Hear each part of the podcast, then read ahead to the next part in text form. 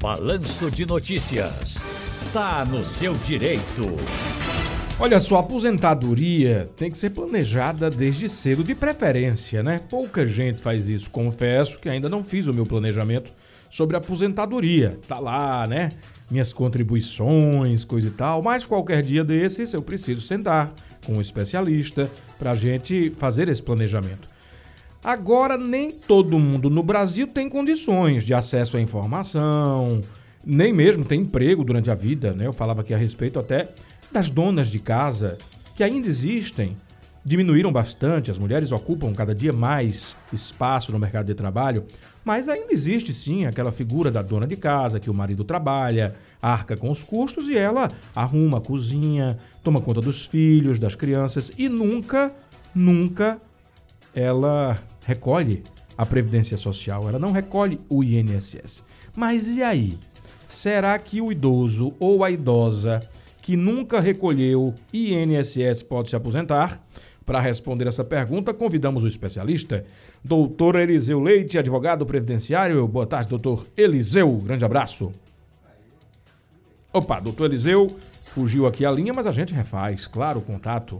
A gente refaz o contato com o meu amigo Eliseu Leite. Doutor Eliseu Leite, ele é especialista em aposentadoria, ele faz exatamente esse planejamento, ele sabe se existe alguma falha do INSS, ele sabe se você está contribuindo da melhor forma possível.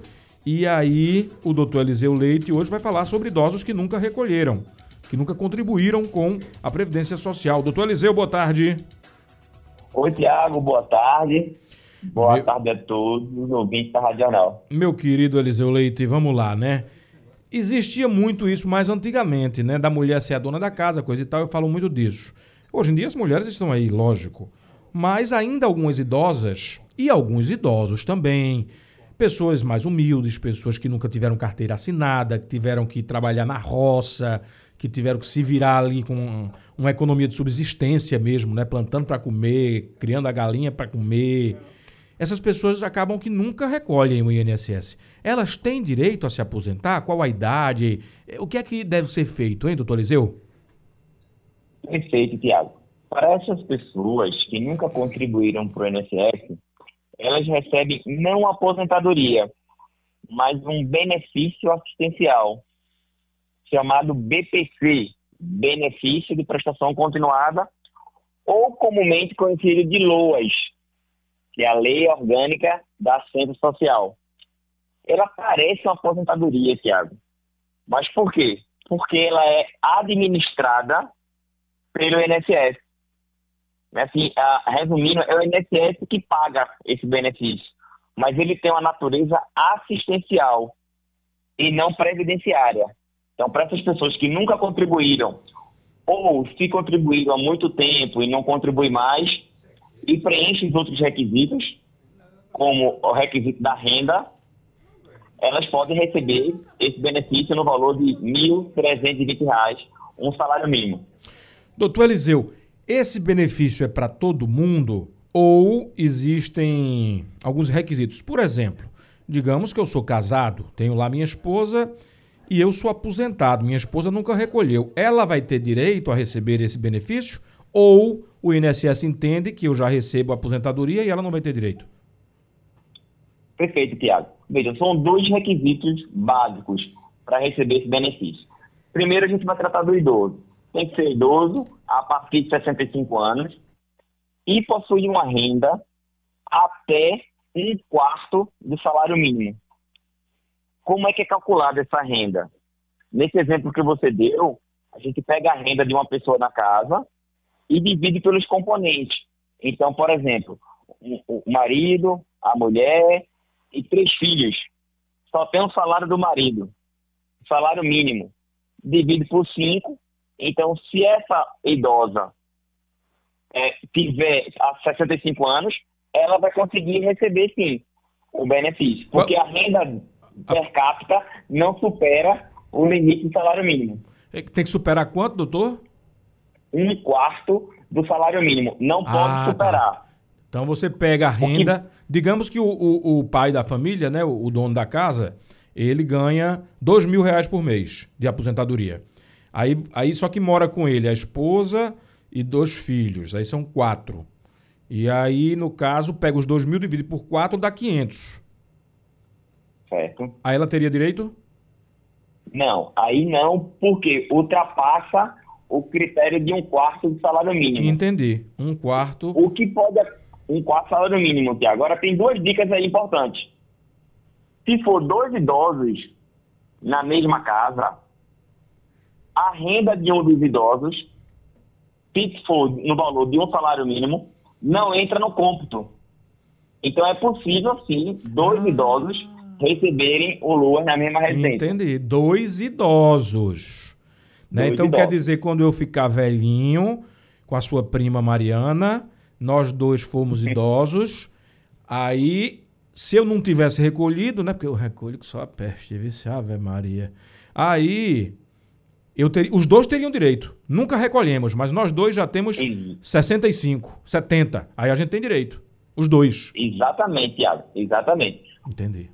Perfeitamente. Agora, se, se for aquela regra de um quarto, é, é 330, né? Você tem que somar a renda da família e, e dividir. Não pode dar mais que 300 e, menos, aliás, não pode dar mais que 330 reais. Perfeito. Perfeito. Porque esse benefício, ele não é só para o idoso, não. O idoso é um, um dos de, uma das pessoas que direciona esse benefício. Mas é qualquer pessoa, Tiago, que tenha deficiência, né, de qualquer idade, desde que comprove né, os impedimentos de no mínimo aí dois anos, e esse impedimento seja mental, intelectual, sensorial. O que, que eu tenho observado? Físico também? Muitas crianças. Oi? Físico não. Sim, sim, impedimento físico também. Eu tenho observado, por exemplo, Tiago, muitas crianças agora ah, eh, de, com autismo, né, com transtorno autismo, recebendo benefício. Certo. E a gente tem que ver essa incapacidade e a renda da casa. Certo. Então, quer dizer, a, a, a lá criança com o espectro autista, autista né? O- É o TED, transtorno do espectro autista. Isso. autista. É claro que tem que ter perícia, né? Porque existem diversos autistas independentes que trabalham, que crescem na vida, que desenvolvem, que são até mais inteligentes do que, do que a gente. Mas, é, diante de uma necessidade de fato, aí vai fazer as contas lá da renda familiar. Exatamente, vai fazer as contas da renda familiar. Né? Eu, eu chamei atenção para esse público porque eu não sei se a gente não tinha diagnóstico no passado, mas é uma coisa que tem me chamado a atenção nos últimos, no dia a dia do escritório. Sim, sem dúvida. Eu tenho observado muito isso. Tem chamado a Então, pega, atenção. por exemplo, Ah, Não só do senhor, viu, doutor Eliseu? Aí no escritório, o senhor tem, tem percebido né, mais demandas sobre pedidos de benefício para crianças com espectro autista. Mas isso tem chamado a atenção também dos educadores na escola, dos pediatras nos consultórios. Eu já escuto isso né, desses profissionais que, assim como o senhor, eh, notaram essa demanda maior de um tempo para cá. Perfeito, Tiago. Certo dia eu atendi 17 pessoas. 11 era do transtorno do espectro autista. Entendi. Aí, Então, de- assim, essas pessoas têm direito também. dependendo da Assim, renda familiar. observando a renda, né? Dependendo da renda familiar. A renda, Um pronto. pai Então, que recebe ali salário mínimo, divide pelo componente da casa. E você me pergunta, Tiago, essa renda não é flexível? Passou um pouquinho de um quarto salário mínimo, a pessoa não recebe? Veja, para o INSS, ele nega o pedido. entendi. Mas isso não impede que a pessoa procure vi- a via judicial. Uhum. Levando em consideração que ele tem gasto com medicamento, É, é porque o né, às INSS, vezes o INSS ele vai no objetivo, né, no exato, matemática. Então, se der 330, eh, não, não recebe. 330 por pessoa. Não dá. Aí você vai recorrer, claro. Assim como o INSS, ele também é muito duro e, e- e na questão da mulher trans. Né? Eu, eu conversei eh, eh, recentemente sobre isso. A, a mulher trans que já tem tantos direitos, uma, né, uma luta, uma conquista danada, mas quando vai se aposentar, chegou no INSS, qual é a idade? É a idade masculina. é, Né? É, vamos ouvir aqui, doutor Eliseu, tem um ouvinte mandando aqui um- uma dúvida. Vamos ver quem é. Boa, Boa tarde. tarde, meu amigo Tiago Raposo, a tudo, Rádio Jornal. Quem tá falando é Zacarias do Brega aqui Opa. do Imbura. Tiago Raposo, a minha pergunta aí ao, ao advogado é sobre que minha irmã já passou de 65 anos, nunca contribuiu com o INSS. E eu queria saber, ela dando a entrada, mais ou menos com quantos meses para esperar a resposta? Obrigado a você aí e o advogado e o doutor aí. Valeu, Tiago. Obrigado. Obrigado, Zacarias. Doutor Eliseu, deu para entender a pergunta do nosso querido Zacarias do Brega, sempre ligado e sempre participando? Já escutei várias vezes ele aí. Deu para entender sim, Tiago. É um caso clássico aí de LOAS, né? De BPC. O que a gente tem que observar é o seguinte: ela nunca contribuiu, tem 65. Ok. Qual o próximo passo? Ela mora com quem? Como é composto o grupo familiar dela? Para ver se, a gente, se ela está inserida no critério da renda. A primeira coisa que a pessoa tem que fazer para receber o BPC, Tiago, é se inscrever lá no Cade Único. Procurar um CRAS. Isso. E se inscrever no Cade Único. Esse é o primeiro passo. É o caminho. Fez o cadastro lá, aí depois é que vai para o INSS. Exatamente. Doutor Eliseu Leite, é sempre bom conversar com você, mas qualquer dia a gente marca aí uma reunião informal para colocar os papos em dia, né? Muitas dúvidas por aqui, mas o tempo é curto. Grande abraço e até a próxima. Até a próxima, Tiago. Eu espero um convite para eu ir aí pessoalmente, Ah, viu? vamos com certeza, rapaz. E Sinta-se convidado, sinta-se convidado. Eu até hoje comecei o programa dizendo que é segunda-feira é dia da preguiça, mas eu acordei cedinho na esteira, fazendo uma corrida, e lembrei de você, viu? Doutor Leite, doutor Eliseu Leite, pra quem não sabe, é, marat é maratonista. É isso aí, Tiago. Eu, eu vou, fazer, eu vou lhe fazer uma visita, viu? Muito Tá obrigado. Estou sempre à disposição. Aí você me dá as dicas de aposentadoria e também pra ver como é que eu faço pra perder esse bucho aqui, que tá difícil. Um abraço, Eliseu. Um abraço. Doutor Eliseu Leite, né, grande amigo de infância e especialista, advogado em direito previdenciarista, pre- em direito previdenciário.